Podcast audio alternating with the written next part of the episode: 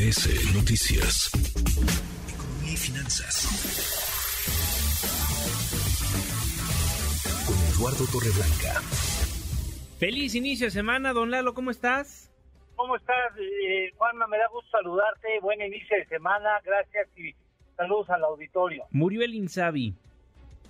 Muere el Insabi y me parece que es un claro ejemplo de un fracaso que habla de improvisación, de falta de claridad estratégica en política pública y lamentablemente también de que no se que no se quiso aprovechar el talento de mexicanos y mexicanas que saben del tema salud, que pudieron haber sido factores muy importantes para lograr éxito en el nacimiento de ese programa del gobierno federal.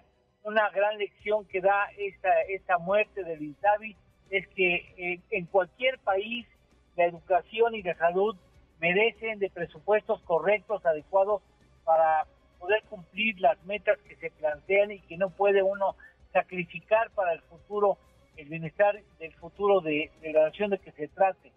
Nunca hubo, para hablar con claridad, nunca hubo presupuestos correctos o adecuados ni con el PRI, ni con el PAN, ni con Morena para enfrentar el reto de la salud, de un sistema nacional de salud que se acercara, aunque fuera medianamente cercano, a lo que tienen países de Europa y Dinamarca, por ejemplo, ¿no?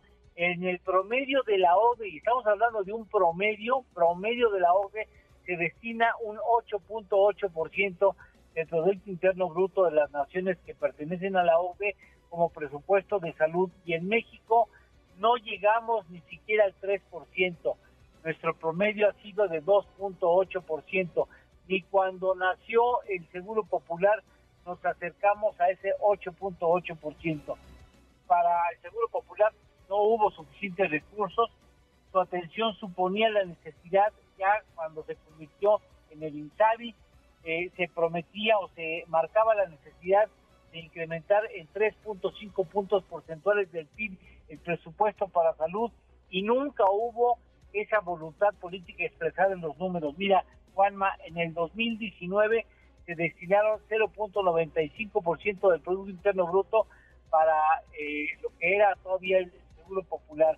En el 2022 ya al INSABI el 0.88% del PIB y en el 2023 el 0.80% del Producto Interno Bruto.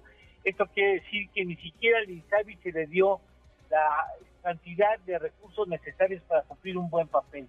Así es que lo que tendremos que hacer en un futuro es destinar más recursos y garantizar que esos recursos se ejerzan correctamente con el concurso de mexicanos y mexicanas talentosas que saben del, sector salud y que pudieron haber eh, desempeñado un papel muy destacado en esta buena tarea que bien nos requiere el pueblo de México.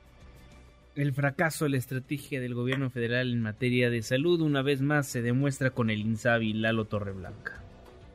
Sí, lamentablemente, bueno, que nos sirva la experiencia de lo que no volvemos a consentir en el futuro próximo. Hay que verle lo positivo, ya aprendimos, o hay que mejorar. Ojalá, ojalá la lección haya sido bien aprendida. ¿Postre, don Lalo? Claro que sí, el, otro día hablamos de la velocidad a la que eh, se traslada la Tierra alrededor, del Sol. Eh, ahora tenemos otra, el diámetro eh, que tiene, o sea, cuántas tierras pueden caber en el diámetro, en la masa que tiene el Sol. Ándale, ¿cuántas? ¿Cuántos, ¿Cuántas tierras crees que pudieran caber dentro del Sol? Mire, la vez pasada me, me dijo básicamente que no sé nada al aire, entonces hoy voy a adivinar 30. Más, un poco más. 38. Un millón, un millón cuatro mil planetas Tierra. No, no, no, no, no. Es que, mírame, Juanma, ni tú, ni yo, y, muy pocas personas tienen una idea de estas cifras, ¿eh? no, así que ni hay que preocuparse demasiado. Un millón doscientos noventa y cuatro mil planetas Tierra caben dentro de la masa del Sol. Qué bárbaro. Ni me lo hubiera imaginado. Sí, la verdad yo tampoco, por eso lo compartimos con el público. Juanma. Muy buenos datos, muy buenos datos. Gracias Eduardo Torreblanca, buen provecho, hasta luego. Igualmente, hasta luego, hasta mañana. Eduardo Torreblanca Jax. redes sociales para que siga en contacto: Twitter, Facebook y TikTok. M. López San Martín.